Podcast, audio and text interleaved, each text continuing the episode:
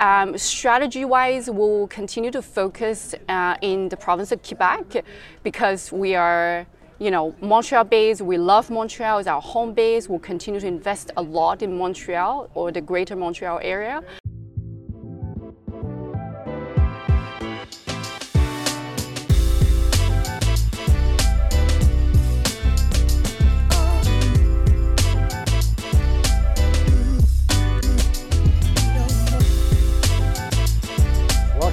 Everyone. Today I'm with Irene Peng of the Brivia Group. Hi Irene, how are you? Hi T, I'm doing very well. How are you? I'm doing great. It's uh, a day outside in front of a helicopter. Today we'll be talking about the Montreal market, uh, what's going on. We're going to be talking about Brivia Group also. Uh, we'll give you a large introduction and be talking about multifamily uh, housing also. So Irene, can you talk about a bit uh, what your role is in the, what your position is in the Brivia Group? Absolutely. So um, I've been with the group for a little bit more than six years now, and my role has changed over the years. But currently, I'm the chief operations officer of the group.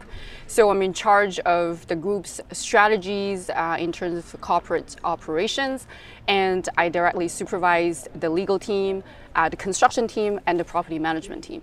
So with the group's growth, it's very excited uh, that we have uh, projects now uh, from coast to coast.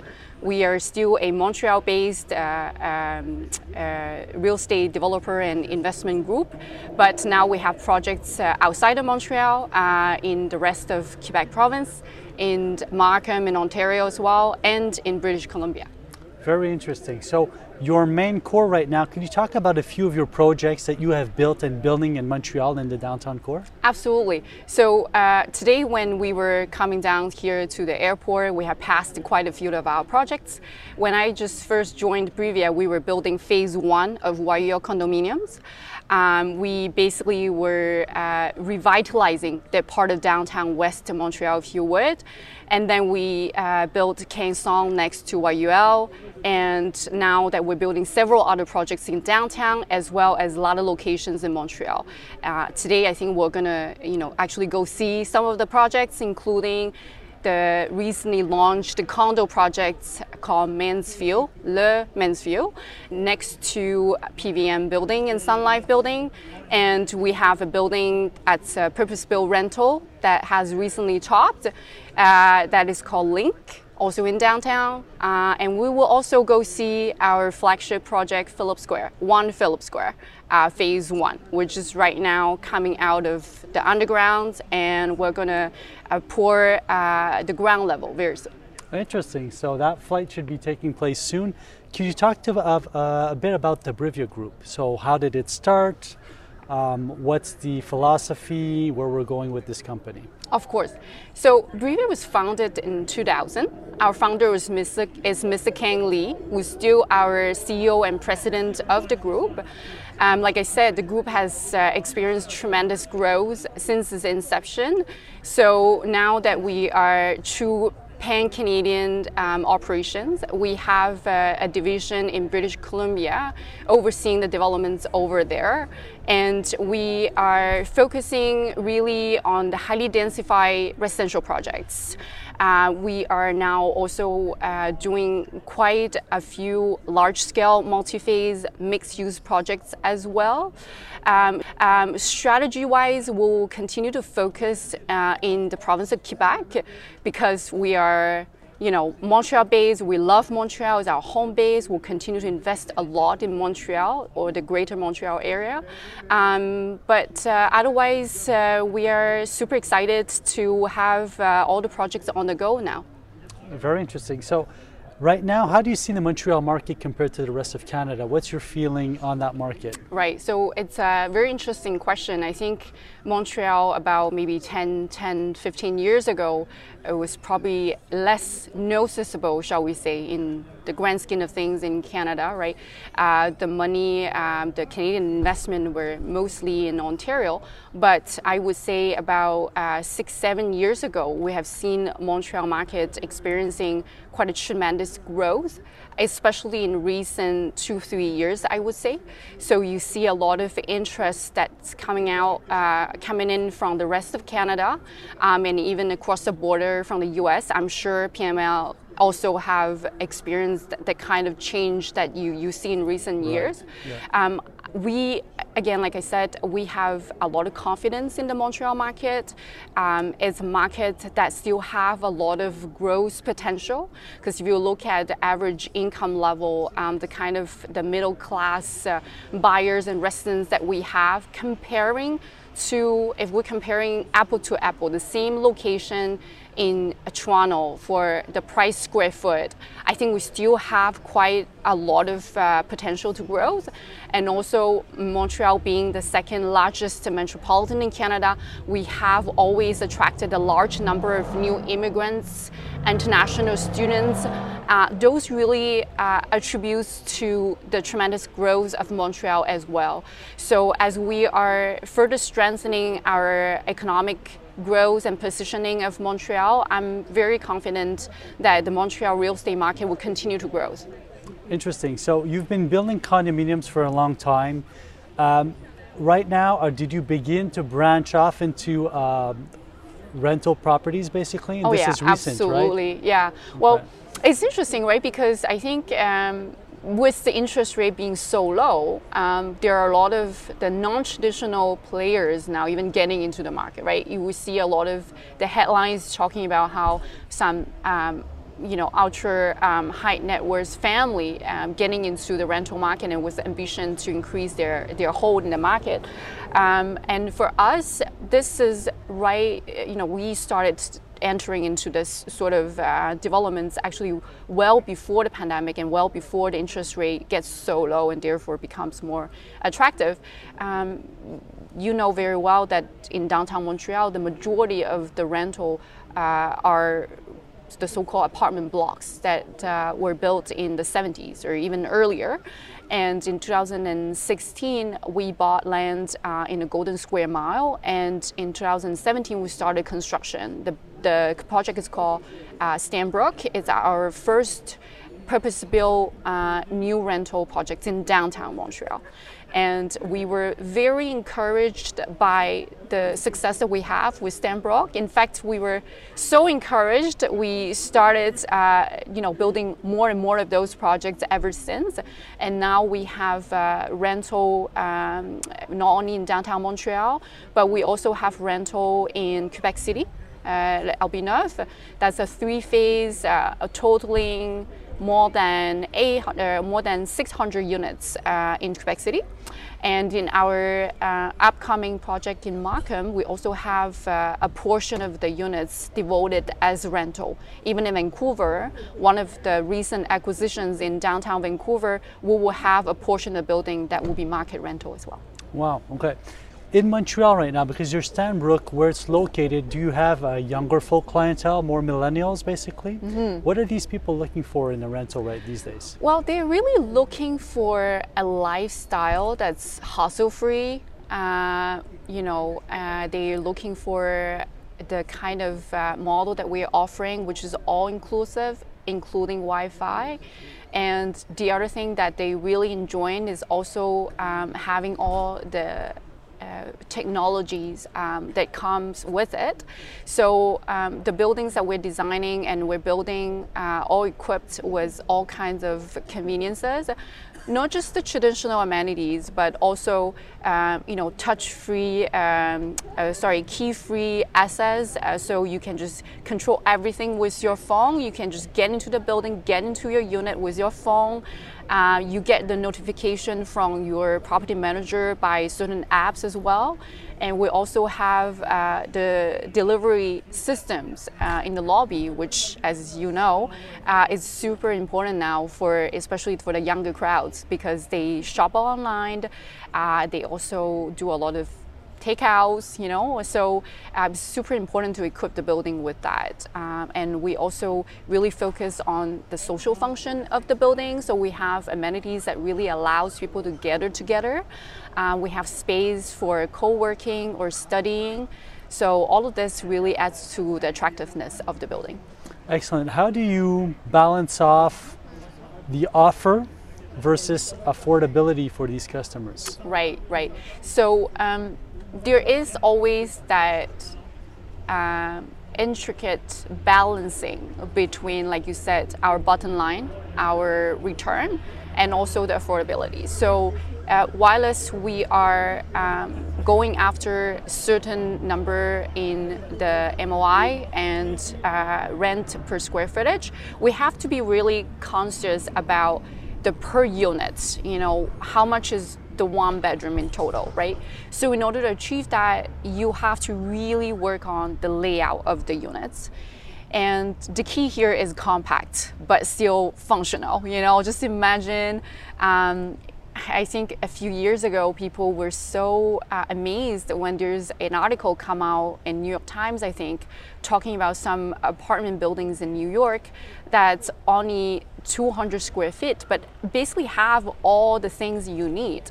I don't think we're there yet. We're not having any units that's 200 right. square foot, right? But you see the units do get smaller and smaller, but we have to equip them with sometimes pre um, uh, prefabricated sort of furniture that come with the unit so that uh, it gives that flexibility in the space, like Murphy bed, for example. Right. The bed that you it turns into a bed in the evening, but in the daytime, you know, it's storage space. Uh, it could be a sofa. So that's the kind of things that we pay attention to and make sure that you live in a small square footage, but you don't feel necessarily crammed in your space.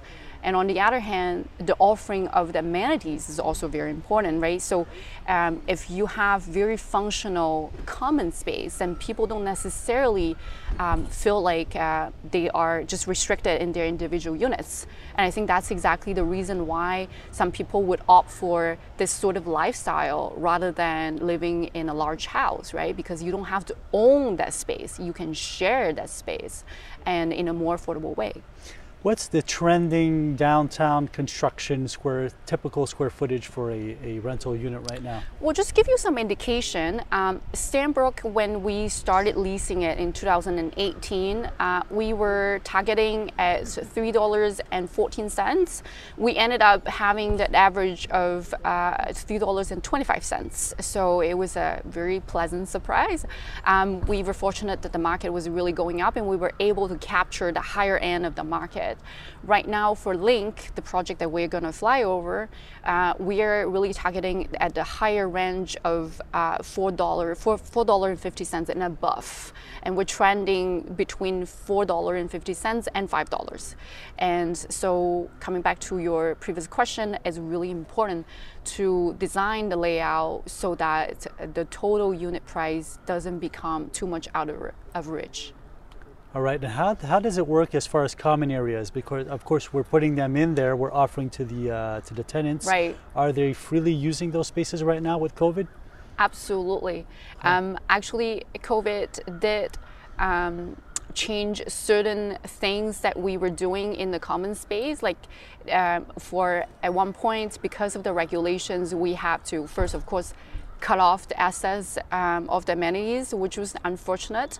But even afterwards, there was a lot of thoughts that went in to say that how do we design the space with even more flexibility so that it could be open up, but it could be also kind of indiv individualized for uh, more of an intimate setting with just a couple of friends um, for you to still enjoy the common space without necessarily mingling with a larger crowd.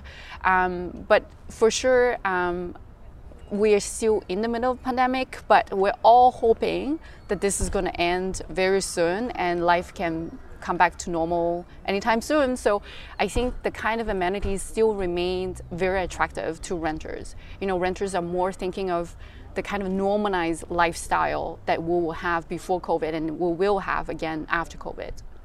Interesting. So we had a conversation earlier in the car and we were talking about the younger clientele what is going on with the 60 years and above right now in downtown Montreal? Right, so we do see there is a percentage of the clientele, especially the buyers of larger units, that were downsizing from um, otherwise nearby uh, neighborhoods like Westmount. You know, we have seen it happening uh, in the condo market as well as the rental market. Um, I think for rental, because of the layout that we typically design, like I said, is more compact. Um, typically, this type of clientele actually prefers to go into the condo market, even as a renter because the condo design is typically a bit more spacious than the rental design. So you see that bit of a difference, but we do see this type of clientele. However, I would say perhaps not as significant as the market was predicting um, I'll say six, ten years, uh, five to ten years ago, right? There was a lot of talk about how the boomers are all going to downsize. Not all, but you know, a majority or a significant right. portion of them would downsize, will move into a smaller space and whatnot. I, I don't think we quite seen that as much yet, but um, we also talked about earlier um, how some of the less traditionally downtown core areas are going through densification. So I think some of the things we will see more, however, is perhaps people uh, will downsize, but not necessarily moving to downtown to downsize because they're used to where they are all their lifetime. For example, if you're a person that's living in, say, Laval or Brossard all your lifetime, you have your houses there, you already know the area. When you downsize, you might prefer to stick around in the areas that you know, and therefore creating a market for further densification in those areas. Interesting. You're in the Quebec market, you're in the, uh, the Montreal market. For rental, how do you compare those? Yeah, well, we see quite a significant um, difference in our projects in the portfolio.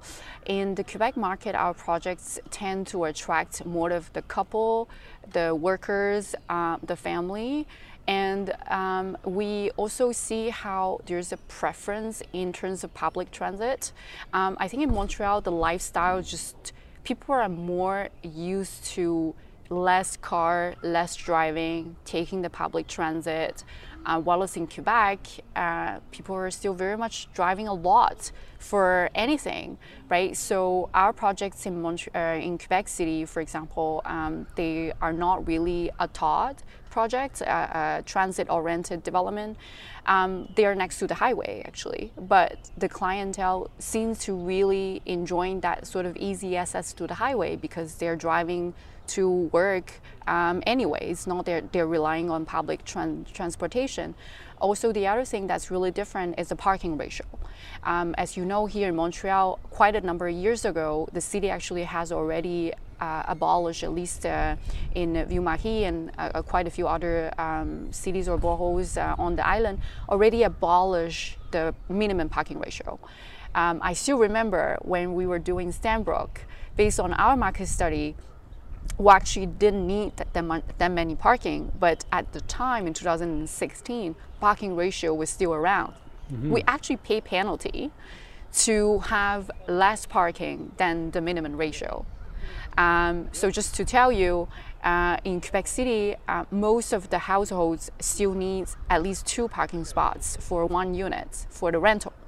So we're building a lot more parking in Quebec City and they're still sticking with a, a certain ratio uh, in order for us to get the permit. So that's a drastic difference in the lifestyle choice. Interesting.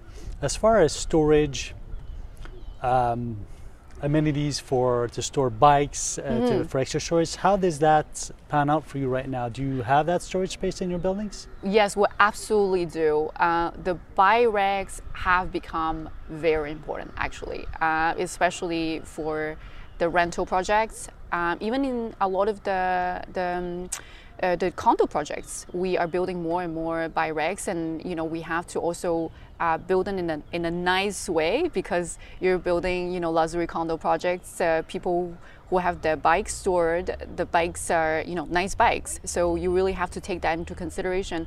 What we have seen, interestingly, as a comparison in Vancouver, they have a minimum requirement of bike storage.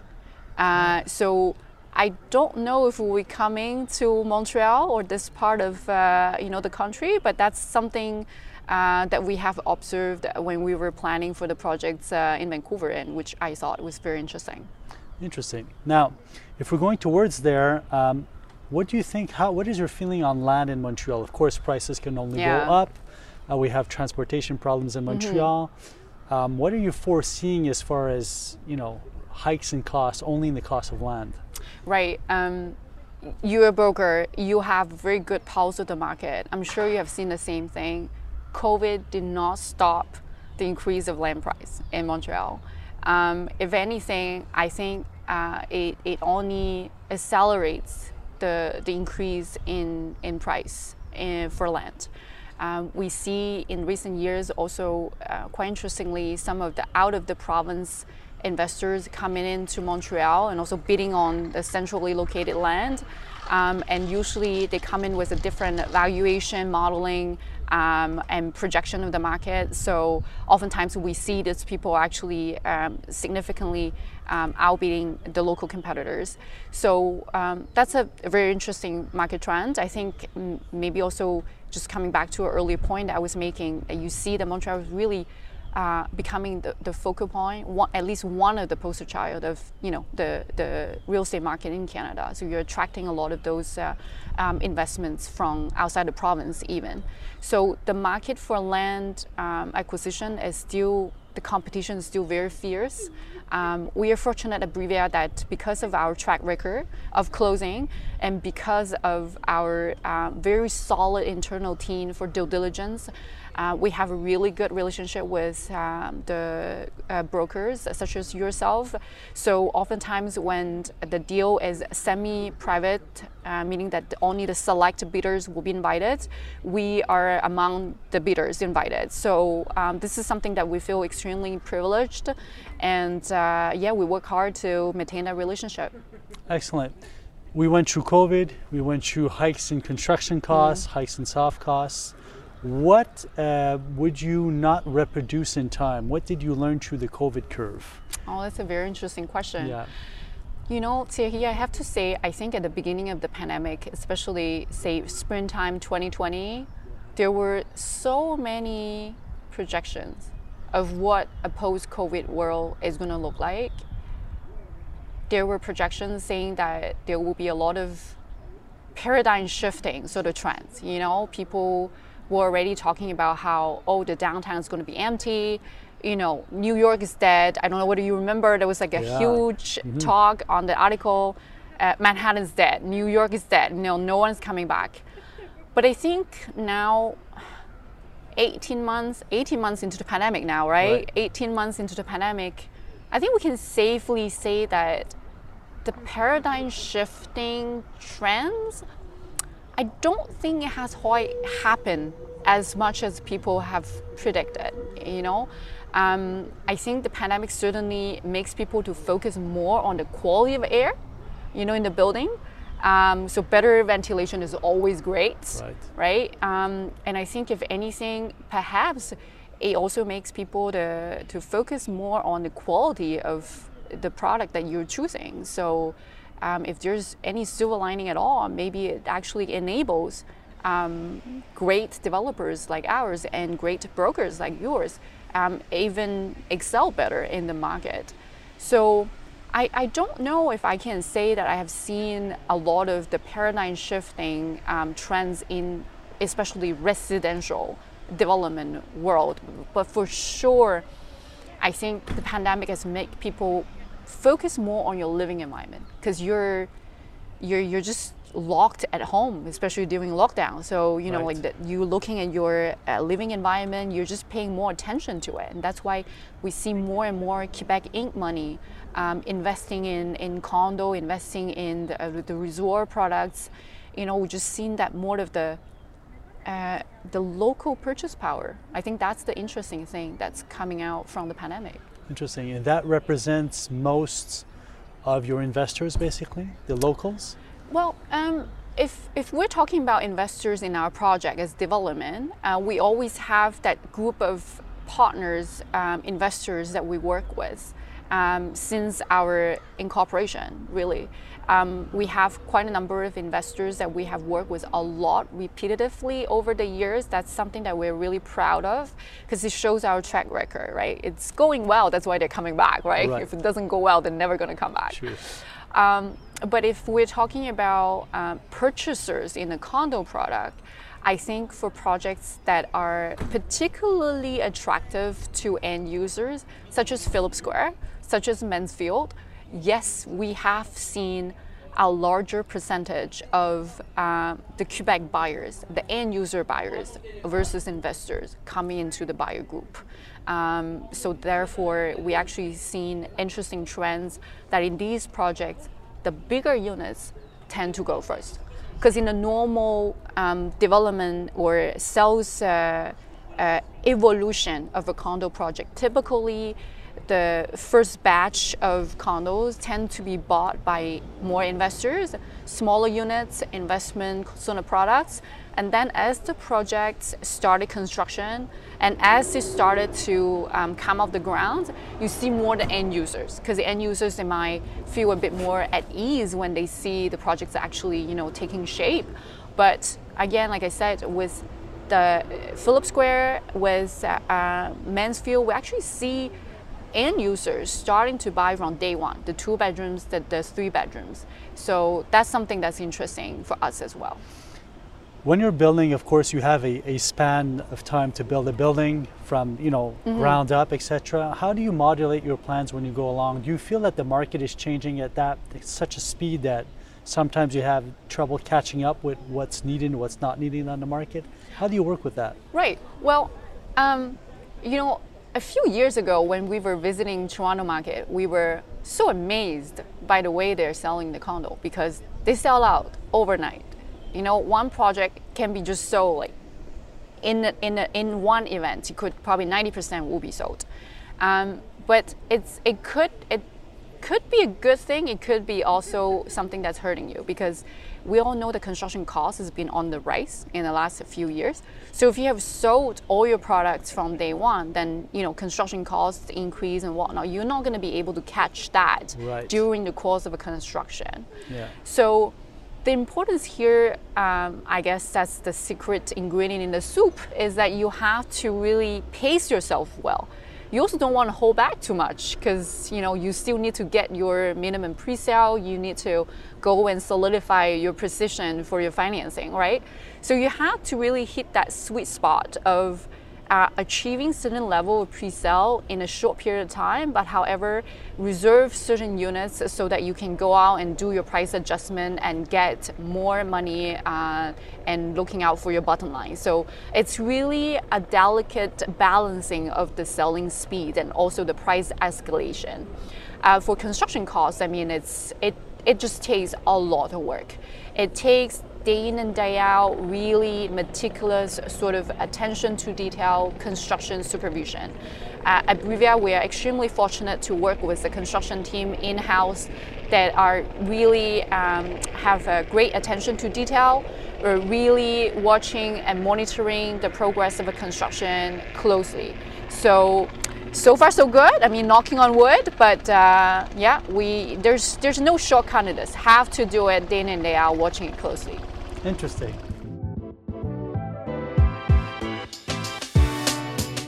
So Irene, when you're working with a business that is developed this much and that's growing this fast, in the back of that business, you have to have a very good management team, a very good director.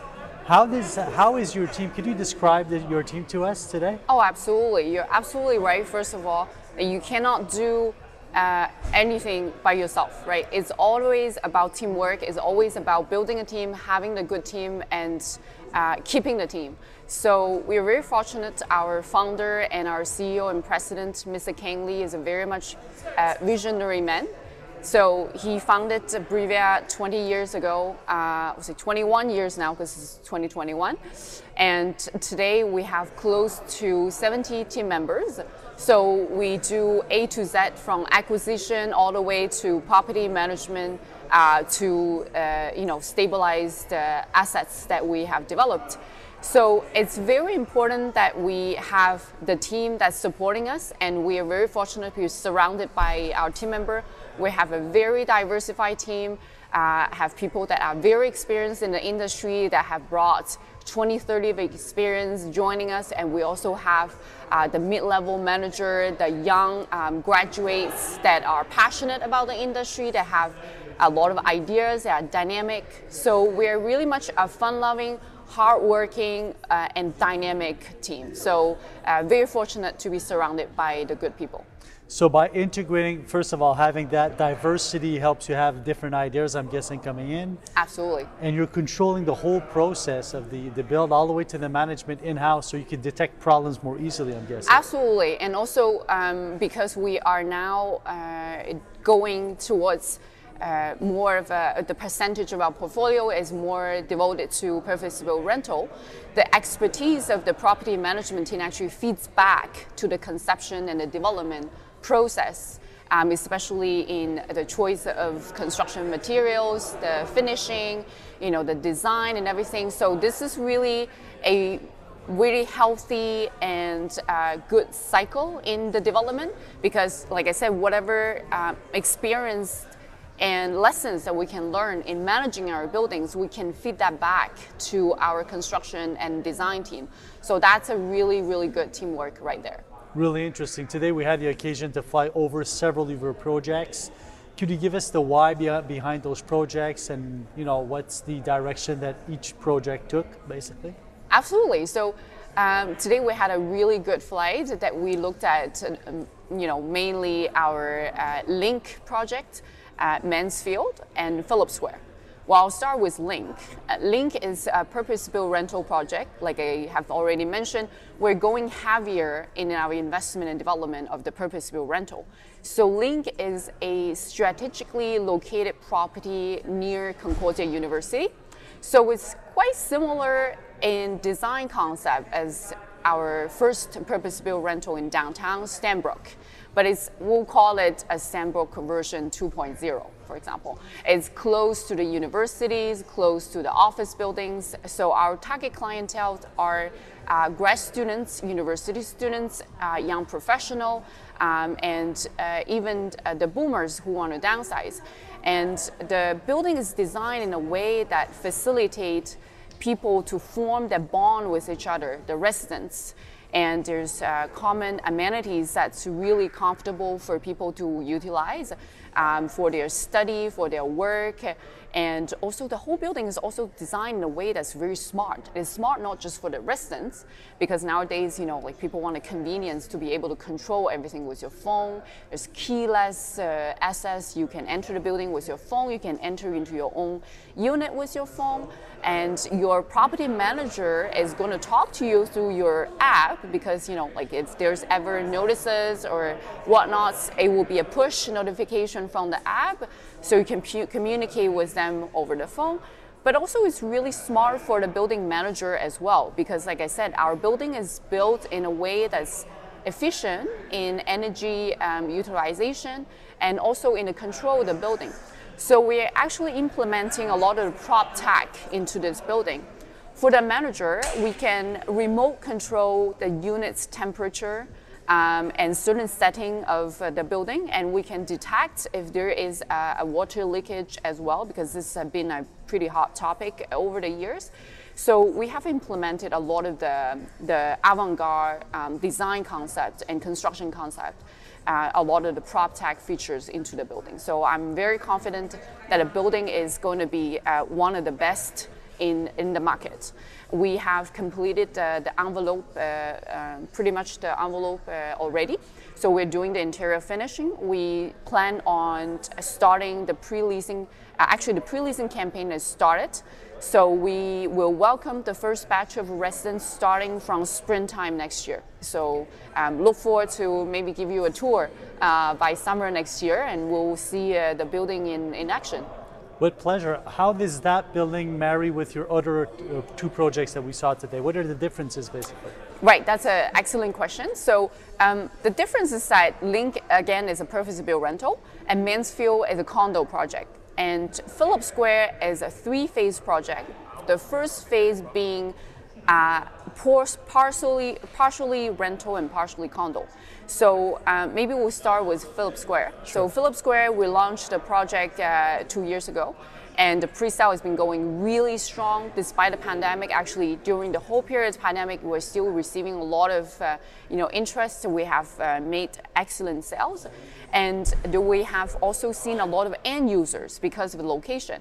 Although it's still in downtown core, but because it's when we were flying over, you will notice that the, the street frontage of the land is, is quite small. So this means that you're surrounded by buildings and you have that nice urban oasis um, sort of sanctuary feeling of the building. It's almost a gated community sort of concept. So all of the end users love that, um, and it's going to be phase one is actually going to be the tallest residential tower in Montreal. 61 story high, uh, above 200 meters. So it's really, really going to be a landmark building. So that building, um, the first 21 story is going to be rental and uh, 22 and above is going to be condo. Um, so it's a really nice community that we are creating, um, you know, uh, meeting the demands of uh, different sector of the market. And again, it's uh, just like any our um, downtown project is going to be featured with great amenities, uh, uh, a terrace on the 55 floor. So it's really giving the residents a lot of conveniences and also taking advantage of our downtown core location and height of the building so they can enjoy the view of the city very much.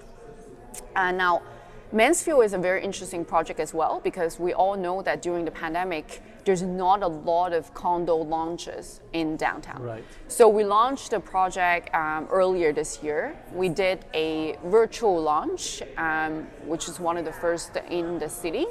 And now, the, as the activities started to come back to normal, we're having a hybrid mode of um, still offering that kind of convenience of virtual visit to the project, but our sales office is open.